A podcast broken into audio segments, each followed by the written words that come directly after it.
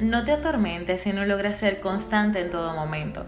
Recuerda que nadie es perfecto, pero que con un poco de práctica podrás ser constante en torno a lo que tú desees y vayas haciendo. Bienvenido al episodio 10 del podcast Sé Diferente. Soy Uberca de León y en esta oportunidad hablaremos sobre la constancia.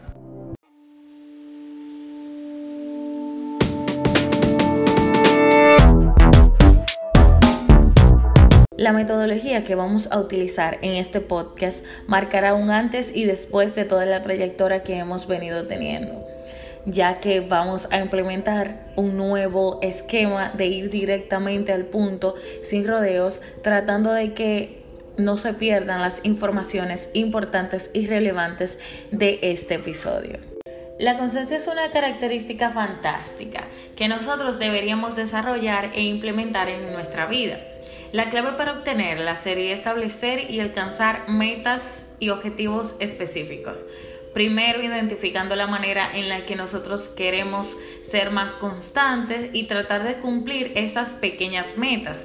Con el tiempo nosotros vamos a mantenernos motivados y asumir las responsabilidades conforme nos vayamos volviendo más constantes. Esto podría requerir algunos cambios en nuestra manera de pensar, de modo que podamos ser más optimistas y productivos a lo largo de todo este proceso.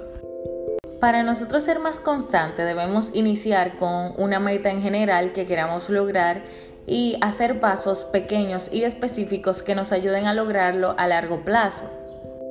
Un ejemplo claro es si tu meta general es tener buena salud física, lo primero que debes hacer es subdividir esa meta en los objetivos que tú quieres ir cumpliendo. Ejemplo, esta semana voy a ejercitarme 5 días a la semana.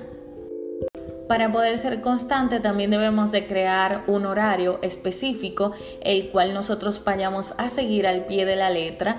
Puede ser un intervalo de horas si se te hace más fácil en las mañanas, puedes poner de 6 de la mañana a 8 de la mañana, voy a tratar de hacer la rutina de ejercicio, porque muchas veces aparecen contratiempos. Para que no se nos olvide, es bueno crear recordatorios visibles que nos den facilidad para nosotros poder cumplir con nuestras metas. Esto nos dará facilidad de no olvidarlas, ya sea colocándolas en nuestra agenda o una alarma. Así podremos ser constantes en nuestros objetivos. Una parte chula de ser constante es poder premiarte si cumples las metas. Incluso esas metas pequeñitas van a merecer premios pequeños que nos vayan a ayudar a mantenernos motivados durante todo el proceso. Un punto clave que debemos de recordar es seguir adelante si cometemos un error, ya que no somos perfectos y la constancia no es sinónimo de perfección. Si faltas un día, ejemplo al gimnasio, no lees un libro o algo que tú decidiste hacer, anímate para empezar al día siguiente.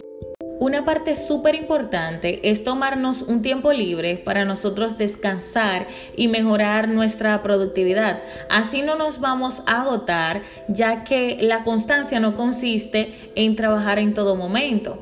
Debemos de tomar tiempo para meditar, y recordarte que si quieres cumplir tus metas a largo plazo tendrás que encargarte de las pequeñas metas que te has propuesto. Ejemplo, si tienes un día difícil deberás comprometerte a cumplir algo.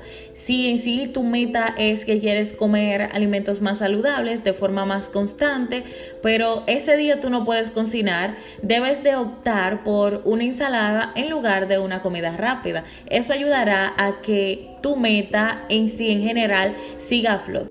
Otro punto importante es cambiar tu manera de pensar. No vas a tener cambios de la noche a la mañana.